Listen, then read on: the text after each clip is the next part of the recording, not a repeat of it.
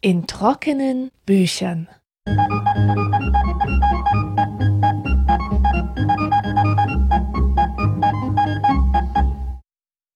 Herzlich willkommen zur 22. Folge in trockenen Büchern. Vielleicht hört ihr gerade zu, weil eure Podcast-App euch mitgeteilt hat, dass Unverfügbarkeit jetzt verfügbar ist. Und mit diesem Meta-Gag sind wir auch schon mittendrin im Drama des spätmodernen Menschen.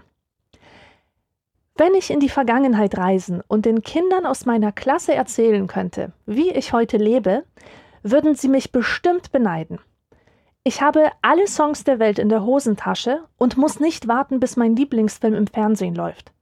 Ich kann prinzipiell jederzeit für wenig Geld auf eine Trauminsel fliegen und weiß in Sekundenschnelle, wo es den besten Döner gibt. Ein Tab auf das Smartphone und ich kann mich mit jedem Menschen auf der Welt verbinden. Im Grunde haben sich in den letzten 30 Jahren ein paar große Utopien erfüllt. Aber bedeutet das automatisch auch, dass wir zufriedener sind? Ist unser Leben aufregender, erfüllender, intensiver geworden? Denn wenn ich mich bei Freunden umhöre, ist eigentlich ständig die Rede von Depressionen, von Therapiebedarf, von Sinnverlust, Burnout und Leere. Wir erleben ständig tolle Dinge, Dinge, von denen wir früher nur träumen konnten, aber wir empfinden immer weniger dabei. Die Welt fühlt sich kalt und gleichgültig an, obwohl wir mit der Allverfügbarkeit eine Art Zauberhut haben, der uns alle Wünsche erfüllt. Wie kann das eigentlich sein? Eine faszinierende Antwort auf diese Frage gibt der Soziologe Hartmut Rosa in seinem aktuellen Essay Unverfügbarkeit. Rosa sagt, die Verfügbarkeit ist das Problem. Denn wenn alles verfügbar wird, verstummt die Welt. Wir können zu etwas Verfügbarem keine lebendige Beziehung haben. Alles das, was uns das Gefühl gibt, mit der Welt mitzuschwingen, ein lebendiger Teil von ihr zu sein, weist zumindest einen Moment des Unverfügbaren auf. Und für diesen Zauber des Unverfügbaren findet er schon in der Einleitung das eindrücklichste Beispiel, und das ist der Schnee. Ich zitiere. Erinnern Sie sich noch an den ersten Schneefall in einem Spätherbst oder Winter Ihrer Kindheit? Es war wie der Einbruch einer anderen Realität. Etwas Scheues, Seltenes, das uns besuchen kommt, das sich herabsenkt und die Welt um uns herum verwandelt, ohne unser Zutun, als unerwartetes Geschenk. Wir können den Schneefall nicht herstellen, nicht erzwingen, nicht einmal sicher vorherplanen. Und mehr noch, wir können des Schnees nicht habhaft werden. Wenn wir ihn in die Hand nehmen, zerrinnt er uns zwischen den Fingern. Wenn wir ihn ins Haus holen, fließt er davon. Und wenn wir ihn in die Tiefkühltruhe packen, hört er auf, Schnee zu sein. Vielleicht sehnen sich gerade deshalb so viele Menschen nach ihm. Zitat Ende. Das Wetter hält also noch Überraschungen für uns bereit. Phänomene, die wir nicht beeinflussen können, Regenbögen, tolle Wolkenformationen. Aber im Alltag sind solche Momente doch eher selten. Wir sind es gewohnt, alles unter Kontrolle zu haben und was noch nicht verfügbar ist, verfügbar zu machen. Wir erwarten WLAN in Zügen und fordern es im ländlichen Raum, wir reagieren ungehalten, wenn das Video in unserem Land nicht verfügbar ist, und wir rasten aus, wenn die Lieferung mal 14 Tage dauert. Wir wollen Verfügbarkeit und wir streben danach, uns die Welt in Reichweite zu holen, wie Rosa es ausdrückt. Es ist eine Lebensaufgabe und ein Imperativ. Handle stets so, dass deine Weltreichweite sich vergrößern möge. Es gibt nämlich diese große Verheißung, ein Versprechen, dass ein Leben in Reichweite ein gutes Leben ist. Wie viele Menschen sind schon nach Berlin gezogen, um den Zoo und die Konzerthalle vor der Haustür zu haben und nach ein paar Jahren stellen sie fest, dass sie die Möglichkeiten der Großstadt gar nicht nutzen. Aber es beruhigt sie, dass die Stadt ihr Versprechen irgendwann, wenn es dann mal passt, einlösen kann. Wir vergrößern unsere Weltreichweite, weil wir daran glauben, dass es das Leben lebenswerter macht. Weltreichweite vergrößern bedeutet Welt verfügbar machen. Das Problem ist, dass wir dazu eine aggressive Haltung einnehmen müssen. Denn verfügbar machen bedeutet beherrschen und benutzen. Und diese Aggression schwingt schon im Wort verfügbar mit, wie ich finde. Früher hätte ich das Wort überhaupt nicht benutzt, nur in ganz bestimmten Fällen. Zum Beispiel würde ich sagen, ein Graf verfügt über Ländereien. Das bedeutet, er ist Herrscher über ein Gebiet, hat rechtlichen Anspruch darauf. Oder wenn Frauen verfügbar sind, dann sind sie Objekte und einer eigenen Stimme beraubt. Es ist bemerkenswert, dass das Wort heutzutage so inflationär in allen möglichen Zusammenhängen gebraucht wird. Früher war die Ware lieferbar, der Mann war ledig oder der Leihwagen frei und heute ist alles nur noch verfügbar oder nicht verfügbar. Und darin drückt sich auch ein Verhältnis zur Welt aus, das immer mehr von Unterwerfen und Beherrschen wollen geprägt ist. Dieses Verhältnis haben wir auch zum eigenen Körper. Rosa macht darauf aufmerksam, dass der Körper für viele Menschen ein Objekt ständiger Aggressionen ist. Der Bauch quillt zu dick aus dem Hosenbund, er muss wegtrainiert oder abgesaugt werden. Der Pickel gehört ausgetrocknet, das Härchen wegdepiliert, der Blutdruck muss gesenkt werden, die tägliche Schrittzahl erhöht und der Geist steht natürlich auch unter Optimierungsdruck. Menschen machen sich Stress, weil sie nicht genug meditieren, weil sie zu wenig Gelassenheit an den Tag legen, weil sie nicht so glücklich sind, wie sie es sein könnten, und das trotz Glücksforschung, die einem sogar sagt, wie es geht. Körper und Geist sind eine einzige To-Do-Liste und mit echten oder imaginären To-Do-Listen organisieren wir längst alle Aspekte unseres Lebens. Nun sind To-Do-Listen wirklich nichts Neues. Der Punkt ist, dass da heute Sachen draufstehen, die früher gar nicht der Rede wert gewesen wären. Vielleicht auch, weil sie nicht als Arbeit, sondern als angenehm empfunden wurden. Die nächste Reise planen zum Beispiel. Mutter anrufen, Geburtstag feiern, die neue Serienstaffel bingen, Freunde treffen. Auch solche Dinge muss man heute erledigen, weghauen, abarbeiten. Und man tut es mit Groll und Augenrollen. Und genau das meint Rosa, wenn er schreibt, dass die Welt dem Menschen zum Aggressionspunkt geworden ist. Begonnen hat diese Entwicklung schon im 18. Jahrhundert, also mit dem Einsetzen der Moderne. Ungefähr ab diesem Zeitpunkt kann die Gesellschaft sich nur noch dynamisch stabilisieren. Das heißt, die Grundstruktur kann nur durch stetige Steigerung aufrechterhalten werden. Man muss sich das vorstellen, wie auf einer Rolltreppe nach unten zu stehen. Habt ihr als Kinder bestimmt mal ausprobiert im Kaufhaus oder so. Nur wenn man hochläuft, bleibt man an der gleichen Stelle stehen. Und vorwärts kommt man nur, wenn man das Tempo beschleunigt. Und genauso braucht eine Gesellschaft, die stabil bleiben möchte, ökonomisches Wachstum und kulturelle Innovation, sonst geht es unaufhaltsam nach unten. Wer nicht besser, schneller und effizienter ist, geht unter. Diese Rolltreppe rollt, wie gesagt, schon seit dem 18. Jahrhundert, aber die Digitalisierung hat das Tempo und damit auch die Steigerungs- und Optimierungszwänge nochmal verschärft. Und dabei ist die technische Beschleunigung von einer Verheißung in eine Bedrohung umgeschlagen. Rosa sagt, dass unsere Wohlstandsgesellschaften nicht mehr von der Gier nach mehr angetrieben werden, sondern von der Angst vor dem immer weniger. Früher, wenn man Eltern gefragt hat, was sie sich für ihre Kinder wünschen, haben sie gesagt, dass es ihnen besser geht natürlich. Und heute wünschen sie sich, dass es ihnen bloß nicht schlechter geht, Deswegen werden die Kinder in alle möglichen Frühförderungen und Nachhilfeprogramme gesteckt, um wettbewerbsfähig zu bleiben, um bloß nicht zurückzufallen. Erwachsene tun auch viel dagegen, wenn sie Sprachen lernen, Tutorials schauen, Scheine und Zertifikate erwerben oder noch eine späte Ausbildung zum Coach machen. Das alles vergrößert den Horizont, was als positiv empfunden wird, ist aber gleichzeitig auch eine Vorsorge in einer beschleunigten Welt, wo nur der sich bewährt, der mehr und schneller strampelt als andere, der eben nicht auf der Rolltreppe stehen bleibt. Wir sind also strukturell von außen dazu gezwungen und werden kulturell von innen dazu angetrieben, die Welt zum Aggressionspunkt zu machen. Verheißung und Bedrohung arbeiten hier eng zusammen. Wir wollen und wir müssen uns die Welt verfügbar machen. Aber was heißt das konkret? Wie machen wir uns die Welt verfügbar? Wie geht das?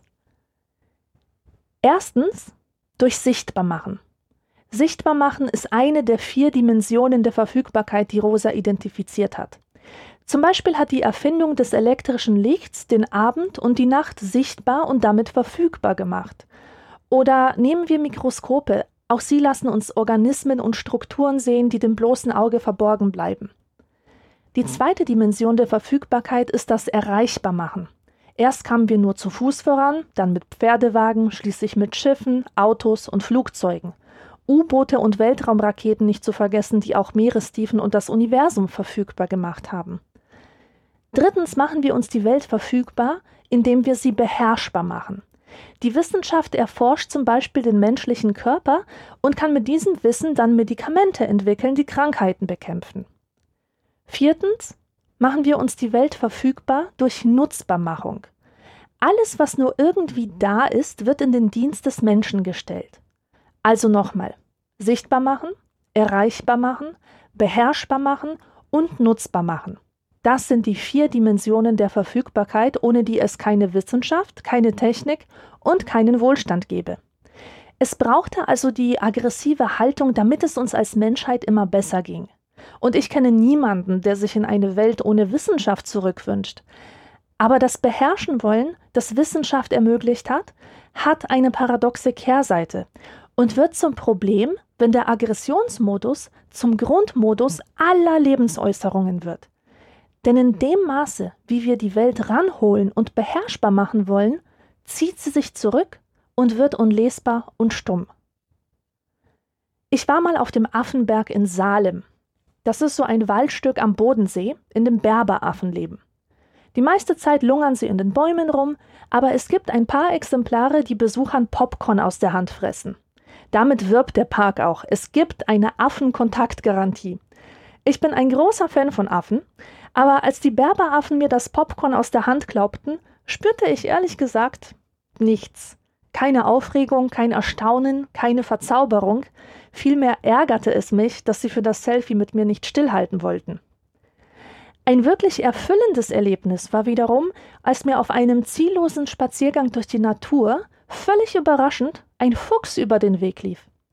Ich hatte noch nie einen Fuchs in freier Wildbahn erlebt. Er schaute mich ein paar Sekunden lang an, aber bevor ich die Kamera rausholen konnte, war er auch schon weg. Und ich hatte den ganzen Tag über glänzende Augen und war ganz beseelt. Dass ich die beiden Begegnungen mit der Tierwelt so unterschiedlich erlebt habe, hat etwas mit Resonanz zu tun. Unter Resonanz versteht Rosa einen besonderen Beziehungsmodus zur Welt, also ein Verhältnis, eine Haltung, eine bestimmte Art und Weise, mit der man der Welt begegnen kann. Wir haben ja schon gesehen, dass es auch einen aggressiven Modus gibt, der mit beherrschen wollen zu tun hat. In diesem Modus habe ich mich befunden, als ich auf dem Affenberg war. Genau wie ein herkömmlicher Zoo hat der Affenpark mir die Affen zur Verfügung gestellt. Durch das Popcorn, das es vorne am Eingang gab, konnte garantiert werden, dass die gierigen Affen den Kontakt zu mir suchen würden. Und mir war egal, ob sie sonst Bock auf mich hatten oder nicht. Hauptsache, es sprang am Ende ein cooles Foto dabei raus. Eine Alternative zu diesem Mindset wäre die Resonanz. Wodurch zeichnet sich eine Resonanzbeziehung aus? Erstens, sagt Rosa, durch Berührung. Dadurch, dass man von etwas tief bewegt wird. Eine Landschaft, die uns ihre Erhabenheit spüren lässt, Musik, bei der die Tränen fließen, Gänsehaut, wenn eine Geschichte uns berührt. Man ist für einen Moment auf eine ganz bereichernde Weise verletzbar. Dann zeichnet sich Resonanz durch Selbstwirksamkeit aus, wenn auf die Berührung auch eine Antwort folgt. Jeder, der ein Instrument spielt, wird das bestätigen können. Es macht einfach glücklich, zum Beispiel eine Gitarrenseite anzuzupfen, die darauf mit einem gewissen Eigensinn erklingt. Und das gilt nicht nur für Instrumente. Ich zitiere von einer antwortenden Stimme erreicht und gemeint zu werden und umgekehrt die eigene Stimme nicht nur hörbar zu machen, sondern als wirksam zu erleben, das ist eine menschliche Grunderfahrung. Sie gehört zu den lebensspendenden Entdeckungen des Säuglings, ebenso wie zu der Glücksverheißung der Demokratie. Zitat Ende. Dieses andere muss aber ein eigenes Leben haben. Es darf nicht vollständig kontrolliert werden können. Ein Mensch, der uns jeden Wunsch von den Augen abliest und zu allem Ja und Amen sagt, ist nicht interessant, man kann ihn schwer begehren. Dagegen kann ein Instrument oder ein Brotteig durchaus ein Eigenleben haben, also etwas, das sich mir auch entziehen kann. Deswegen ist sowohl mit der Gitarre als auch mit dem Brot eine Resonanzbeziehung möglich. Vielleicht ist das auch der größte Unterschied zwischen den Affen und dem Fuchs. Der Fuchs wurde nicht manipuliert, um mir zu erscheinen, er tat es einfach. Er hat sich auf einen Blickkontakt mit mir eingelassen und stellte fest, dass er Besseres zu tun hatte, als für mich zu posieren. Das Tier war autonom unterwegs und dadurch war die Begegnung mit ihm viel intensiver als mit den Berberaffen. Ein weiteres Merkmal der Resonanz ist die Anverwandlung und Transformation. Wenn wir mit einem Menschen, einem Buch oder Musik in Resonanz treten, verwandeln wir uns und unsere Sichtweise verändert sich. Mit jeder Podcast-Folge, die ich mache, gehe ich eine resonante Beziehung zu dem Buch ein, das ich lese. Ich befinde mich im Dialog mit den Gedanken des Autors, indem ich sie in mir arbeiten lasse und darauf mit meiner eigenen Stimme antworte. Ich gehe dann durch die Welt und vieles erscheint mir in einem anderen Licht. Und vielleicht seid auch ihr, obwohl wir uns nicht persönlich kennen, in einer resonanten Beziehung mit diesem Podcast, weil die Ideen, die ich hier vortrage, eure ganz eigenen Gedanken zum Schwingen bringen und euren Blick auf die Welt verwandeln. Und dieses Anverwandeln ist etwas anderes als bloßes Aneignen. Ich kann ein Buch besitzen, indem ich es käuflich erwerbe, ich kann es sogar lesen und als abgehackt zurück ins Regal stellen, aber nur, wenn es mich auch irgendwie verändert, kann man von einer Resonanzbeziehung sprechen. Und jetzt dringen wir langsam zum Kern dessen vor, was Rosa uns mit seinem Essay sagen möchte. Resonanz lässt sich nicht verfügbar machen. Es gibt keinen Ratgeber und kein Rezept dafür. Es gibt keine Resonanzgarantie. Ihr kennt bestimmt diese Hochzeiten, wo das Paar einfach alles gibt, um den Tag zum schönsten Tag ihres Lebens zu machen. Die ganze Verwandtschaft wird nach Neuseeland eingeflogen, die Brautmädchen kommen aus der Kindermodelagentur, das Fest wird von vier Drohnen gefilmt und nachts schweben herzförmige Laternen in den Himmel. Natürlich übertreibe ich. Aber ich war mal auf einer Hochzeit, die in diese Richtung ging und sie gefiel eigentlich niemandem, weil alles so gestellt war. Vor allem das Brautpaar wirkte sehr unglücklich und angespannt, eben weil sie absolut alles kontrollieren und richtig machen wollten. Was sie sich erhofft haben von all der Kontrolle, war natürlich Resonanz, ein Erlebnis, an das sie sich ihr Leben lang erinnern würden. Aber so funktioniert es eben nicht. Es ist wie mit dem Einschlafen. Je mehr wir es wollen, umso weniger gelingt es. Resonanz ist immer ergebnisoffen. Ich kann nicht wissen, wie lange der Moment dauert und ob überhaupt etwas dabei rauskommt. Deswegen ist Resonanz geradezu das Gegenteil zur Logik der Steigerung und Optimierung. Wenn man am Anfang schon weiß, was am Ende rauskommen soll, hat man die Offenheit nicht, die die Resonanz so sehr braucht. Vielleicht kennt ihr auch Menschen, hochintelligente Unternehmensberater oder so, die immer genau wissen, wie etwas ausgeht. Zwar kann es durchaus sein, dass sie mit ihren Vorhersagen richtig liegen, aber sie berauben sich der Chance, auf dem Weg die vielen Möglichkeiten zu sehen, die das vorher definierte Ziel gar nicht nahegelegt hat. Und wenn wir eine echte Erfahrung machen wollen, wenn wir uns lebendig fühlen wollen, müssen wir auch damit rechnen, überwältigt zu werden. Aber diesen Autonomieverlust können wir uns als moderne Leistungsträger natürlich nicht erlauben. Wie wir gesehen haben, müssen wir auf Optimierung zielen, Prozesse kontrollierbar machen, die Welt verfügbar machen, damit die Rolltreppe uns nicht geradewegs nach unten befördert. Eine These von Rosa ist, dass wir nach Weltreichweite streben, weil wir Resonanz begehren.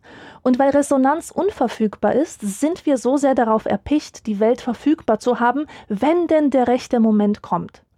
Ich habe einen Haufen ungelesener Bücher, die ich nicht für mich, sondern für ein potenzielles Ich aus der Zukunft gekauft habe. Und jedes Mal, wenn ich am Bücherregal vorbeigehe, denke ich mir, ach nur Geduld, es wird schon der Moment kommen, in dem du dich für die traditionelle Zubereitung von grünem Tee interessierst. Und damit unterscheide ich mich in nichts von den Wahlberlinern, die die Möglichkeiten der Hauptstadt gar nicht nutzen, aber durchaus beruhigt sind, dass sie sie haben. Wir wollen Resonanz garantieren. Und wenn sie jetzt nicht da ist, dann warten wir eben auf den passenden Moment und sind dann dafür perfekt ausgerüstet. Hier eine weitere These, die Rosa aufstellt. Die intensive Erfahrung des Aufgerufenwerdens verschwindet und das ist eine Folge der grenzenlosen Verfügbarkeit alles kann sprechen und uns das Gefühl geben, dass wir gemeint sind und uns zu einer Antwort auffordern. Und tatsächlich gehören solche Momente zu den wichtigsten Punkten und Wendepunkten, wenn man Leute ihre Lebensgeschichte erzählen lässt. Das sind Resonanzerfahrungen, wo plötzlich, unerwartet und auf jeden Fall ungeplant etwas erschienen ist, von dem man sich angesprochen, eben aufgerufen gefühlt hat. Ein besonderer Mensch, ein Buch aus einem Antiquariat, man hat eine Landschaft entdeckt oder durch jemanden zu einer Philosophie gefunden. Solchen Erfahrungen wird eine lebensverändernde Wirkung zugeschrieben, und ich muss gestehen, dass mein eigenes Leben immer voll von solchen magischen Momenten war, von Zufallsfunden und schicksalhaften Begegnungen, aber in den letzten zehn Jahren sind solche Momente immer seltener geworden, obwohl sich an meinen Lebensumständen nicht wirklich viel verändert hat. Tatsächlich spüre ich die Daueranspannung des aggressiven Weltverhältnisses viel häufiger als die lebensspendende, erfüllende Erfahrung der Resonanz. Und damit bin ich nicht allein. Nicht ohne Grund sind Bücher über Entschleunigung, Achtsamkeit und Sinnsuche ein Dauerbrenner. Was sich in den letzten zehn Jahren auch sehr stark verändert hat, ist unsere Beziehung zum Fotografieren. Als ich damit angefangen habe, gab es Smartphones noch gar nicht und Fotografieren war für mich eine wunderbare Art innezuhalten, genau hinzusehen und mit der Welt in Beziehung zu treten. Ich habe mich selten lebendiger gefühlt als in den drei, vier Jahren, in denen ich ohne die Spiegelreflexkamera nicht aus dem Haus ging. Allerdings hörte ich einen professionellen Fotografen sagen, leg die Kamera auch mal beiseite und verpass nicht dein Leben. Er selbst hatte die Geburt seines Sohnes verpasst, weil er so damit beschäftigt war, sie fotografisch zu dokumentieren. Das hat mir zu denken gegeben. Das, was wir heute zum Beispiel an überfüllten Urlaubsorten erleben, hat nichts mehr mit dem Fotografieren von damals zu tun. Ich meine natürlich die Leute, die mit ihren aufgeklappten Smartphones und iPads die Umgebung scannen. Man hat den Eindruck, sie schauen sich die Welt nur noch durch ihr Gerät an. Alles wird festgehalten, also verfügbar gemacht für die Zukunft. Aber genau dieses manische Festhalten wollen entzieht der Resonanz den Boden. Ich zitiere in dem Moment, wo wir einer Landschaft oder einem Ereignis mit dem Blick des Fotografen begegnen, hören diese auf, zu uns zu sprechen. Wohl können wir noch wahrnehmen, dass uns diese Landschaft etwas zu sagen hätte. Eben deshalb wollen wir sie ja festhalten, aber sie spricht nicht, während wir sie bannen und auch nicht, wenn wir sie im fotografischen Blick fixieren. Zitat Ende. Das bedeutet also, dass wir potenzielle Motive und Momente erkennen, um sie einzufrieren, aber nicht mehr in der Lage sind, sie zu erleben. Wir bewegen uns also vom Sein zum Haben, um mit Erich Fromm zu sprechen, was wieder auf die Agro-Haltung verweist. Wir machen den Augenblick verfügbar, indem wir ihn seiner Zeitlichkeit berauben, und damit töten wir ihn gleichzeitig ab. Kein Wunder also, dass intensive Erlebnisse im Urlaub so oft ausbleiben und nachträglich über die Fotos konstruiert werden müssen. Noch ein anderes Beispiel, wo es mit zu viel Kontrolle nur schief laufen kann, ist das Schreiben von Texten. Ich kenne zwei Arten von Schreiberfahrung. Die erste geht so. Etwas hat mich inspiriert, hat zu mir gesprochen und ich antworte darauf spontan mit einer Idee. Ich setze mich hin höre auf das, was da ist und beginne zu schreiben. Und während ich schreibe, fliegen weitere Ideen wie bunte Papageien durchs Fenster und nach und nach entsteht ein Text, der mich selbst in Erstaunen versetzt, der ein Eigenleben entwickelt und beim Schreiben habe ich ein unbeschreibliches Glücksgefühl. Es ist wie ein spannender Roadtrip, wo ich den Wagen zwar steuere, aber trotzdem nicht weiß, was hinter der nächsten Kurve lauert. Diese Art von Schreiberfahrung hatte ich zuletzt vielleicht mit 25, ist also schon ziemlich lange her. Die zweite Art von Schreiberfahrung ist die. Ein Verlag springt auf meine Idee an und bittet mich um ein Exposé. In diesem Text muss ich genau darlegen, wie die Geschichte aufgebaut ist, wie der Spannungsbogen verläuft, welche Beziehungen sich entspinnen und dann wäre es auch nicht schlecht, schon mal ein paar Gags und vermarktbare Textpassagen darin zu platzieren. Und alles das noch bevor ich auch nur zwei Kapitel fertiggestellt habe. Als ich zum ersten Mal ein Exposé schreiben musste, fand ich es einfach nur grotesk. Ich wusste aus Erfahrung, dass jede Geschichte einen starken Eigensinn hat, dass man also nichts planen und vorhersagen kann, man kann nur versuchen, sich möglichst offen auf den Prozess einzulassen. Aber hier saß ich nun, schrieb über etwas, das noch gar nicht existierte, und die Freude am Schreiben wurde bald verdrängt von der Angst zu versagen, weil ich die definierten Ziele nicht erreiche. Eigentlich weiß jeder, der kreativ arbeitet, dass Schreiben so nicht funktionieren kann. Und auch jeder Wissenschaftler weiß aus Erfahrung, dass gute Forschung ergebnisoffen sein muss. Trotzdem sind sowohl Autoren als auch Wissenschaftler gezwungen, sich auf die absurden Forderungen der Optimierer einzulassen, die das Ergebnis kennen wollen, bevor noch ein Gedanke gedacht werden kann, weil es sonst keine Forschungsgelder und keine Vorschüsse gibt. Denn kein Unternehmen kann es sich leisten, nicht zu wissen, ob sich Resonanz ereignen wird und was dabei rauskommt. Hartmut Rosa ist Professor für Soziologie und er sagt, dass die Studenten in der Prokrastinationsberatung der Uni von Jahr zu Jahr mehr werden. Vielleicht tun sich deswegen so viele schwer, überhaupt anzufangen, weil sie Angst haben, den Eigensinn des Textes zu verfehlen, eben nicht im perfekten Moment loszutippen, also dann, wenn die bunten Papageien sich gerade auf dem Sims herumdrücken. Sie wollen sich in der richtigen Stimmung befinden, die garantieren soll, dass der Text gut wird. Aber wer so an die Sache rangeht, betrachtet den Text als Aggressionspunkt, er lässt sich nicht auf seine Ergebnisoffenheit ein. Schreiben ist eine Aufgabe, die sich nicht einfach weghauen lässt, und das überfordert viele, die sonst alles weghauen, also abarbeiten und abhaken wollen. Dieses Denken wirkt sich auch auf die Gefühle aus, die so eine Arbeit begleiten. Wer sich sicher ist, dass sein Vorhaben gelingt, wird vielleicht ein Erfolgserlebnis, aber kein Resonanzerlebnis haben. Den berühmten Flow erfahren wir nur, wenn wir über uns hinauswachsen können, aber keineswegs gesagt ist, dass wir es werden. Wenn man sich selbst unter Druck setzt, alles richtig zu machen, wird der Kreativität schnell die Luft abgeschnürt. Aber ganz ohne Planung kann ein guter Text auch nicht entstehen. Es kommt also auf das richtige Verhältnis von Planen und Geschehen lassen an. Und diese Frage, ob wir etwas planen und kontrollieren, also verfügbar machen sollen, oder ob wir es einfach geschehen lassen, das ist ein Grundkonflikt von uns spätmodernen Menschen. Wir sind mit dieser Frage immer wieder konfrontiert.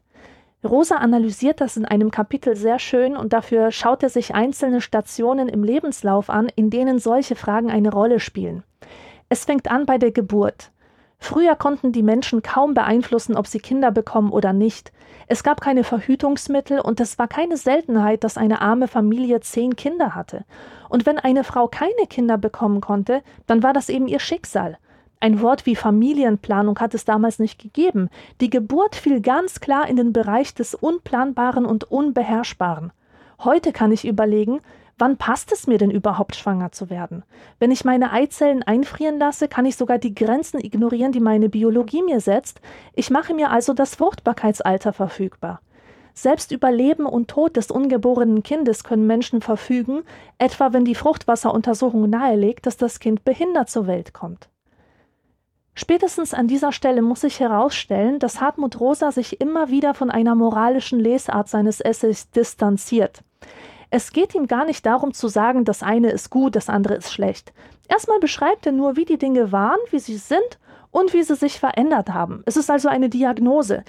Und die wichtigste Erkenntnis, die aus dieser Beobachtung gewonnen wird, ist die, dass sich durch die neuen Möglichkeiten des Verfügbarmachens unsere Haltung, unsere Beziehung zur Welt stark verändert hat.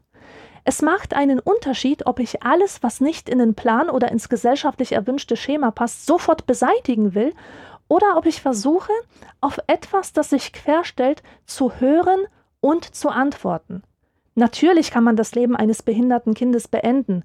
Man kann aber auch, wenn man auf dieses Kind hört, das Schicksal annehmen und sogar tiefen erfüllenden Sinn daraus schöpfen und zulassen, dass es einen verändert. Oder nehmen wir an, ich bin im falschen Körper geboren. Natürlich kann ich darauf reagieren, indem ich Hormone nehme und mich umoperieren lasse. Denkbar wäre aber auch zu akzeptieren, dass ich nicht reinpasse und darauf eine positive Identität aufbaue. Und ich wiederhole nochmal, Rosa bewertet solche Entscheidungen nicht moralisch. Künstliche Befruchtung, Abtreibung, Geschlechtsumwandlung können die richtigen Antworten sein. Wichtig ist nur, dass man vorher hingehört hat. Hören und Antworten ist einfach eine ganz andere Haltung als Planen und Berechnen. Und es macht einen Unterschied in der Weltbeziehung, ob wir prinzipiell alles wegmachen wollen, was uns nicht passt, oder auch in Erwägung ziehen, die Nichtpassung flexibel in unser Leben zu integrieren. Der nächste Punkt im Lebenslauf wäre dann die Entwicklung des Kindes. Da stellt sich Eltern oft die Frage, ob sie alles dem Zufall und den Interessen des Kindes überlassen oder nicht doch kontrollierend eingreifen sollen. Es gibt Eltern, die achten penibel darauf, dass das Kind sich gesund ernährt und sich ausreichend bewegt, und wenn es Lispelt oder sonst einen Sprachfehler hat, kommt es sofort zum Logopäden. Sie wollen, dass ihre Kinder sich auch künstlerisch und intellektuell entwickeln und stopfen jeden freien Nachmittag mit Bildungsinhalten und Nachhilfemaßnahmen voll. Dabei ist Bildung aber nur Mittel zum Zweck. Sie soll gewährleisten, dass das Kind sich später gegen die Konkurrenz durchsetzen kann und einen gut bezahlten Job bekommt. Die Frage ist nur, ob die Kinder davon wirklich profitieren. Bildung ist nämlich sehr viel mehr als nur Aneignung von Kompetenzen. Rosa drückt es so aus, dass Bildung sich dann ereignet, wenn ein Weltausschnitt zu sprechen beginnt. Damit meint er den Moment, wenn wir begreifen, das hier hat etwas mit mir zu tun. Das kann Zellbiologie sein oder Geschichte, Literatur oder Erdkunde. Für mich waren auch die besten Lehrer die, die es geschafft haben, mir zu vermitteln, dass ein Weltausschnitt mich persönlich etwas angeht. Und da hatte ich nicht das Gefühl, dass mir etwas reingedrückt wird, sondern ich konnte mich selbst wirksam darauf einlassen und mich einbringen. Es fand Resonanz statt, eben ganz anders als bei dem Lernen, das nur dazu dient, ein bestimmtes Ziel zu erreichen und uns für die Klassenarbeit fit zu machen oder später für den Arbeitsmarkt zu optimieren. Stichwort Beruf. Ich erinnere mich noch gut an das erste Semester. Es lag viel Panik in der Luft und alle Leute hatten Fragen. Welche Scheine sind relevant für meine Zukunft? Welches Praktikum soll ich machen? Wo im Ausland soll ich studieren? Was, wenn ich nicht das Richtige studiere? Und was, wenn ich mit den Entscheidungen, die ich jetzt treffe, später keinen Beruf bekomme?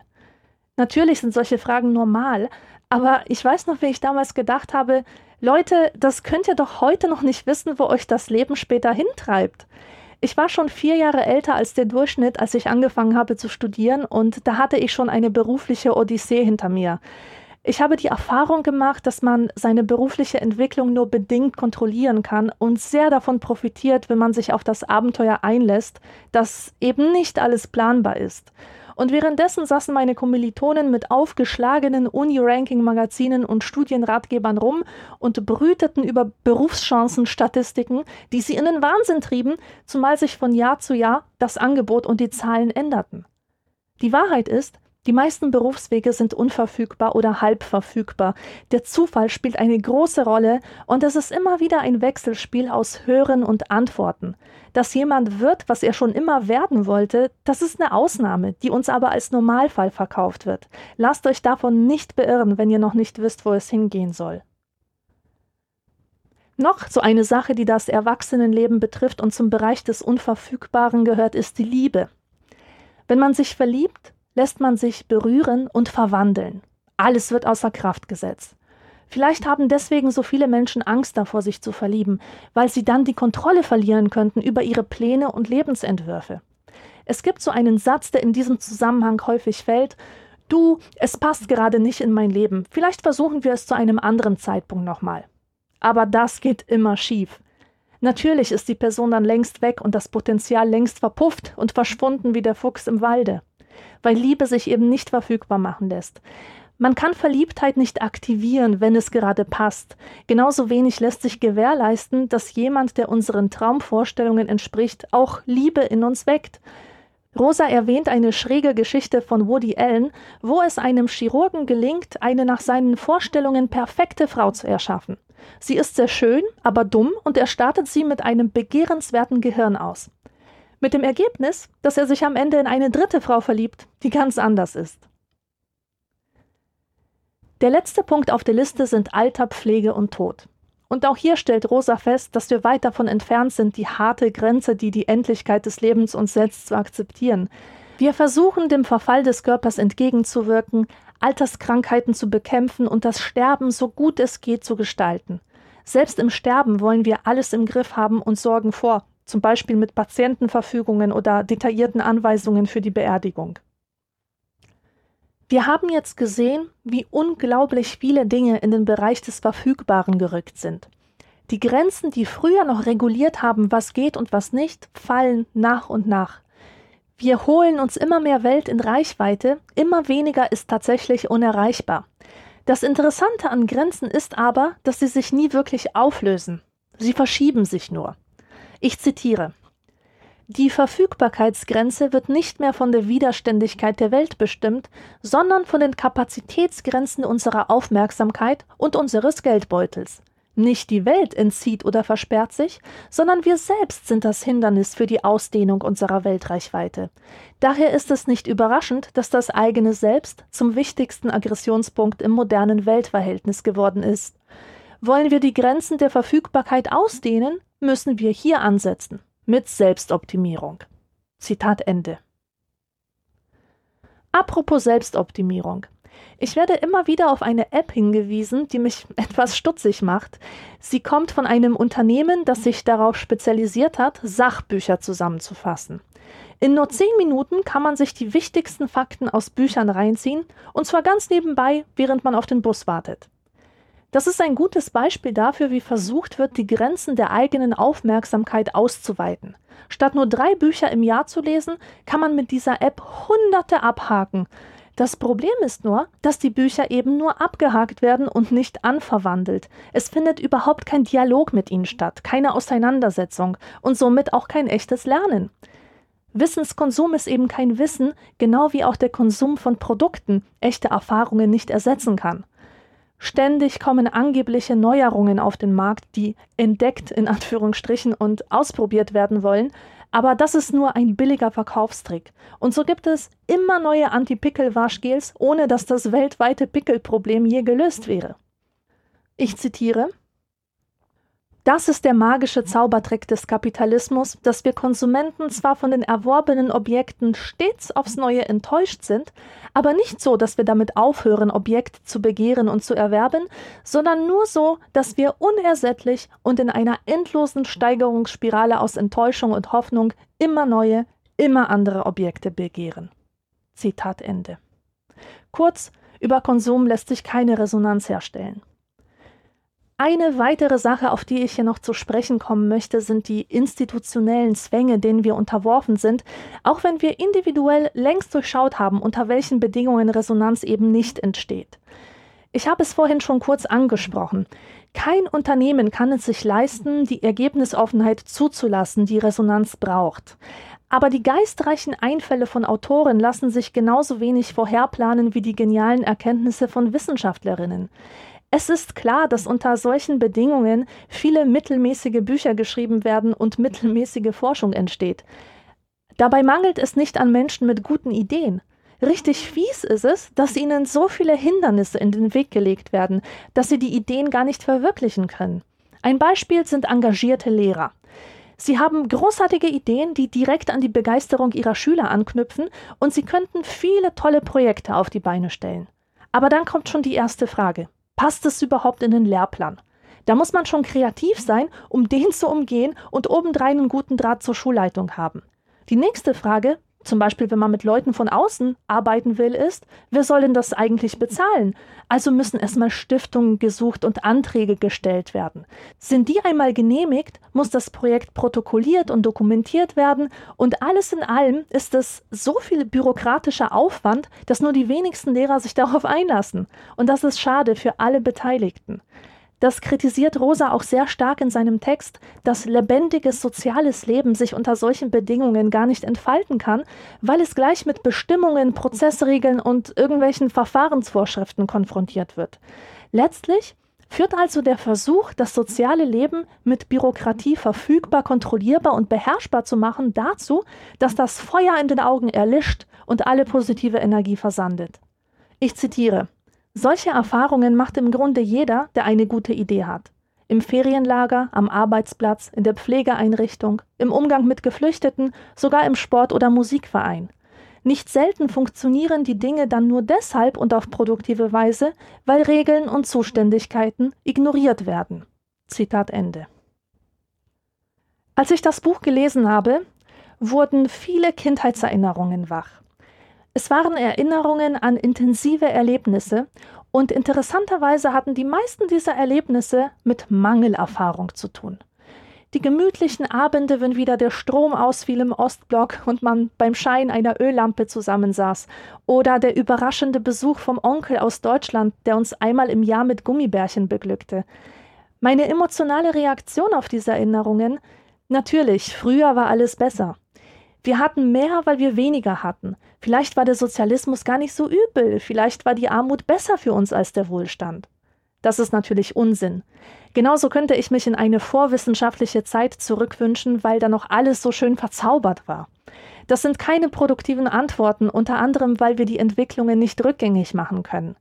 Vielleicht wäre es ein erster Schritt darüber nachzudenken, wie wir mit dieser veränderten Welt wieder in eine resonante Beziehung treten können. Unser Problem ist ja, dass wir den Dingen begegnen, indem wir fragen, wie kann ich das beherrschen? Wie kann ich das kaufen? Wie kann ich das erledigen? Super Fragen, wenn man App-Entwickler ist, schlecht, wenn man sich danach sehnt, sich lebendig zu fühlen. Rosa bringt das Beispiel von zwei Menschen, die nachts spazieren gehen und den Mond am Himmel sehen. Der eine sagt, sieh nur, ist er nicht wundervoll? Der andere sagt, hä, was meinst du? Ist doch nur so ein felsiges Ding mit Kratern 385.000 Kilometer von uns entfernt. Und damit hat er absolut recht. Der Mond ist tatsächlich ein felsiger Himmelskörper ohne Leben, den man mit vielen Zahlen beschreiben kann. Aber er ist gleichzeitig auch viel mehr als das. Menschen hatten Angst vor dem Mond und sie sehnten sich nach dem Mond. Sie fieberten der ersten Mondlandung entgegen, erfanden Geschichten und schrieben Lieder über den Mond. Der Mond strukturiert den Kalender und, und hat diese ganzen kulturellen und psychologischen Bedeutungen, die den ersten Spaziergänger zu berühren vermögen.